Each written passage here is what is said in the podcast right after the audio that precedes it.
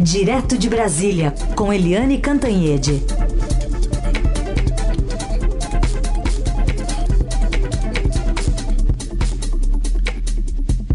Oi, Eliane, bom dia. Bom dia, Raíssa, Carolina, ouvintes. Oi, Eliane, bom dia. Então vamos falar sobre essa decisão do Supremo Tribunal Federal que teve um, uma maioria já formada em relação à prisão do André do Rep. Eu vou colocar aqui para o nosso ouvinte o voto, um trecho do voto do presidente Luiz Fux, do Supremo Tribunal Federal, que reforçou que a revogação da prisão não deve ser automática e disse que o traficante preencheu os requisitos para continuar preso. É inequívoco no caso subexame que a soltura de André de Oliveira, com a devida vênia, compromete sobremaneira a segurança e a ordem pública, especialmente considerando: um, subsistem os motivos concretos que levaram à decretação e à manutenção de sua prisão preventiva. Trata-se de agentes de altíssima periculosidade comprovada nos autos. Após o cumprimento da decisão liminar impugnada, André não se dirigiu ao endereço domiciliar por ele mesmo indicado, em ato patente de má-fé, desprezo contra a autoridade do eminente relator deste Supremo Tribunal Federal, e eu repito, debochou da justiça. E hoje tem Lewandowski, Gilmar Mendes, Carmen Lúcia e Marco Aurélio Melo para votar. Exatamente. A decisão já está 6 a 0, como o tribunal está só com 10 votos, porque o ministro Celso de Mello já se aposentou na terça-feira, é, já tem maioria, portanto, de seis votos para. É, na prática, caçar a liminar do é, relator Marco Aurélio e ratificar a decisão do presidente da corte, Luiz Fux, que mandou prender de novo o André do Rap que já está solto, livre, leve solto, porque evidentemente ele tem muito dinheiro, já fugiu do país e sabe-se lá onde ele está. O governo de São Paulo imagina que vai gastar pelo menos 2 milhões de reais é, para capturar de novo esse, é, como o, o Fux chamou, esse cidadão de alta periculosidade. É, o fato é que o Supremo está julgando duas questões. Primeiro, é, se é, o presidente da corte poderia ou não derrubar monocraticamente a decisão monocrática do relator Marco Aurélio. E nesse caso, o presidente e outros ministros lembraram de antecedentes, de precedentes, de presidentes que derrubaram decisões monocráticas de ministros. Eu mesmo citei aqui na nossa Rádio Eldorado, aqui há 20 anos atrás, o presidente do Supremo, então presidente, que era o Carlos Veloso, derrubou uma decisão monocrática do próprio Marco Aurélio.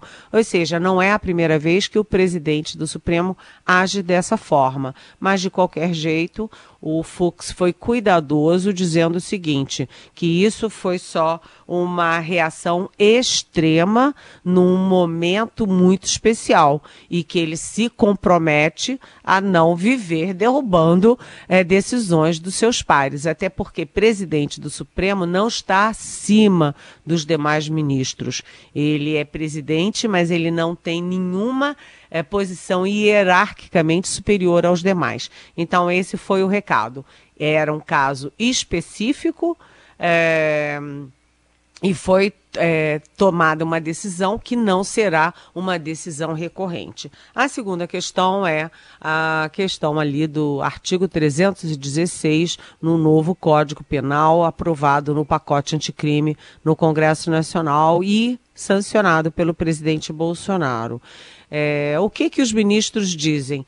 Que o que está dito ali no pacote é, anticrime, nesse artigo 316, é que pode haver a soltura se o preso provisório não for é, revista a situação dele de 90 e 90 dias. Pode, mas não é obrigatório. Não reviu, é, solta o sujeito. Depende das condições.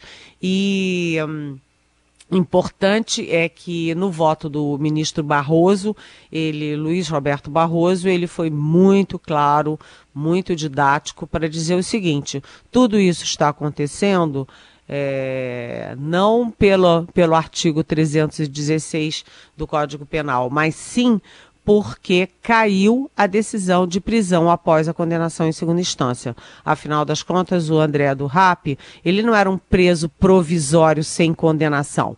Ele era um preso provisório que foi condenado em primeira instância e segunda instância, não uma, mas duas vezes, num total de quase 26 anos de prisão.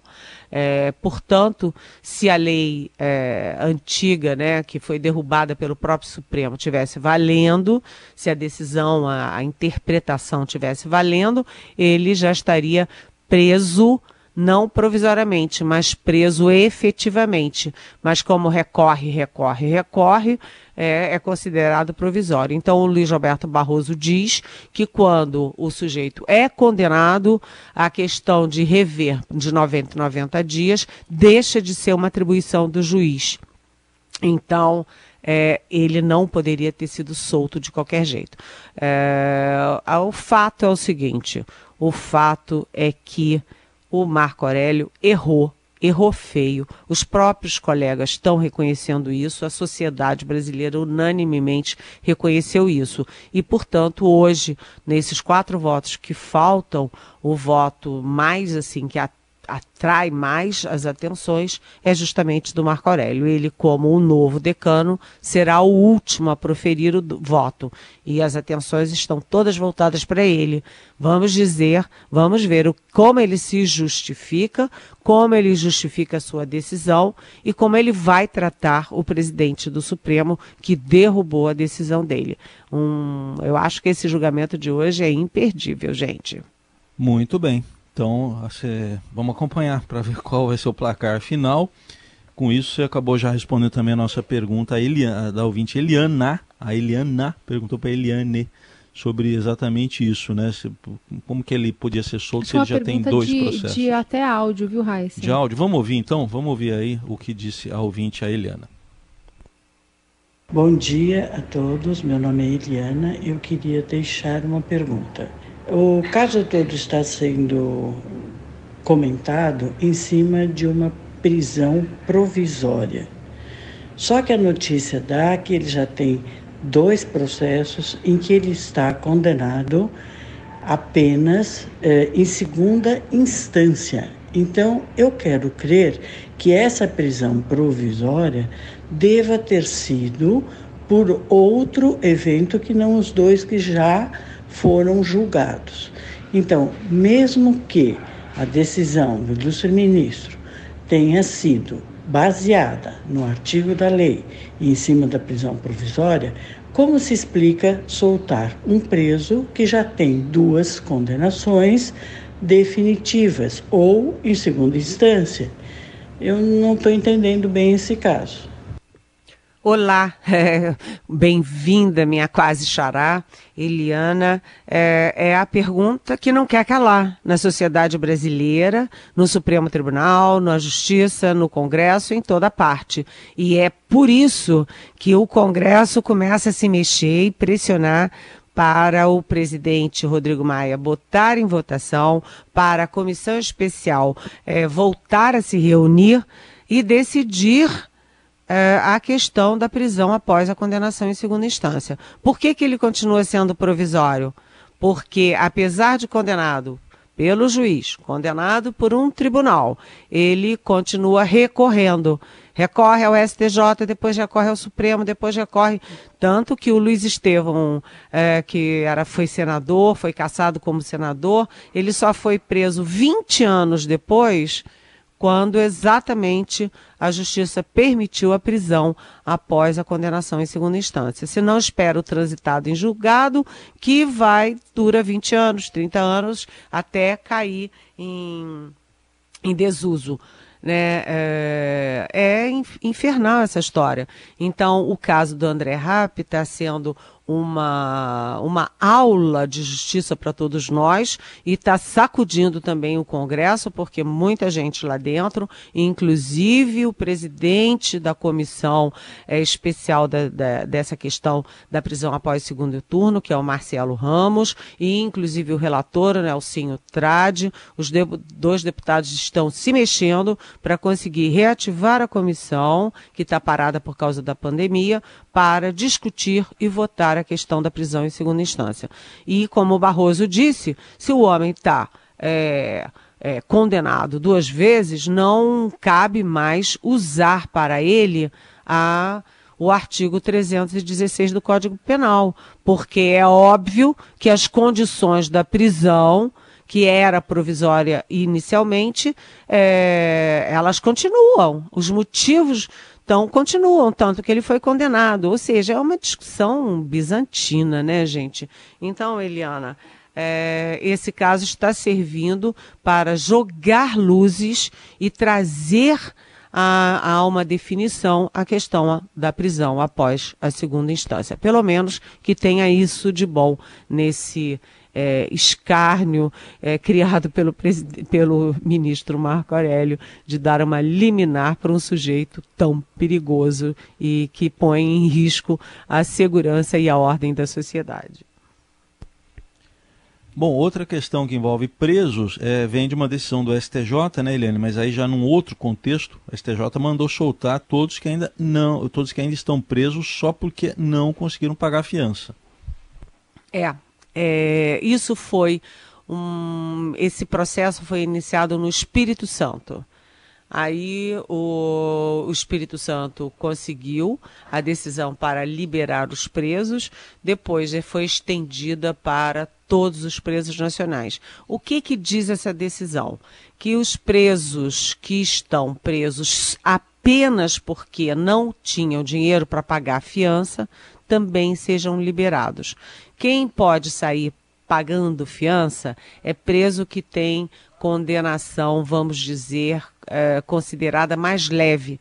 É, é, preso, que está preso por questões menores, não pagou uh, o dinheiro da, da, da companheira, é, não pagou é, a pensão dos filhos, provavelmente porque está desempregado, porque não tinha como, etc. E aí ele não tem dinheiro para pagar a fiança. Então, o que estava acontecendo? O preso que que roubou o suficiente ou que tem dinheiro suficiente para pagar a fiança era solto. O preso, nas mesmas condições, exatamente iguais, que é, roubou menos ou não tem dinheiro para pagar a fiança, continuava preso. Então, o critério não era de justiça, nem de gravidade da situação, nem lei nenhuma. A única distinção era financeira. Quem pode, pode, quem não pode, se sacode. Então, eu achei a, a decisão do STJ polêmica, porque solta um monte de gente, mas tem um grau de justiça. Né? É, o problema é que veio exatamente em cima da decisão da soltura do André do rap e isso cria uma sensação de impunidade. Ah, então vai soltar o André do rap, vai soltar todo mundo, tem um monte de gente na rua. E a gente não sabe quantos presos estão ainda presos por não terem como pagar fiança. Mas eu acho que a decisão, no cerne dela, tem um grau de justiça e de equilíbrio, sim. Manter o sujeito preso porque não paga uma fiança, enquanto o exatamente igual a ele foi solto porque pagou, você cria uma justiça é, financeira, uma justiça em cima do dinheiro, o que cá para nós não é exatamente justiça, né? Essa é Eliane Cantanhede, direto de Brasília conosco, e agora falemos sobre a Advocacia Geral da União, que está questionando o Supremo Tribunal Federal sobre a abrangência da decisão que equiparou homofobia e transfobia a crime de racismo. Tem diversos detalhes nessa história que, enfim, deve estar pano para manga para discussão, né, Eliane? É, é, é, aquela história, né? Se você lê a, se você lê a, a, a, o texto, é um texto tão, tão estranho, tão difícil de entender sabe, assim, tão cheio de subterfúgio, de é, não é um texto claro. E aí eu resolvi transformar esse texto é, num texto claro e resumir numa única frase. A, a Advocacia Geral da União quer obter no Supremo o direito de pastores evangélicos, de líderes é, espirituais, religiosos, continuarem fazendo, é, praticando homofobia e bullying e críticas aos nossos LGBTI. Tá na, é evidente isso, né? Por quê? Porque o Supremo Tribunal Federal decidiu em junho do ano passado que uh, a homofobia e a transfobia uh, são equiparáveis ao crime de racismo, ou seja, inclusive com pena de prisão de 3 a 5 anos. E depois disso, é, os pastores, os líderes religiosos que são, é, que combatem a homofobia, é, que combatem a homofobia, não, que combatem é, a homossexualidade, que não aceitam, não admitem a orientação sexual das pessoas, é, começaram a perguntar, e aí, o que que eu posso falar, o que que eu não posso falar, o que que eu posso falar, o que que eu não posso falar. E então a AGU tomou a iniciativa de questionar. Isso vem logo depois da entrevista ao Estadão, em que o ministro da o ministro da Educação, que é pastor presbiteriano, é, o pastor Milton Ribeiro, declarou que jovens gays são fruto de famílias desajustadas. Então, ele é pastor, está sendo muito questionado por isso. Ele é ministro da Educação e, portanto, está sendo muito mais questionado ainda. E aí a AGU resolveu é, fazia essa pergunta.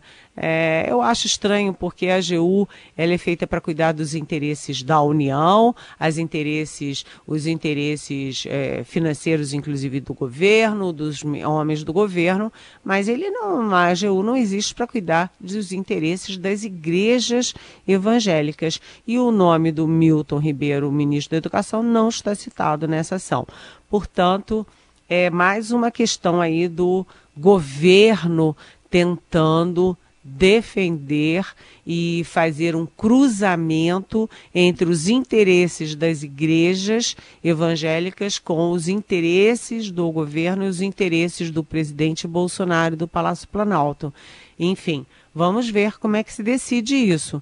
Né? A, a, o texto é todo confuso, não dá para entender direito. É, eles dizem que algo assim é, que é, são comportamentos contrários a esse grupo né, LGBTI tem comportamentos contrários aos dogmas religiosos. Sabe? É uma coisa assim meio, meio medieval, meio estranha, mas isso vai dar muito o que falar, porque vai ter pressão dos dois lados, tanto das igrejas como dos movimentos LGBTI. E nós estaremos atentos, acompanhando esses dois lados e o que, que pode advir dessa, uhum. dessa ação da AGU. Bom, muito bem.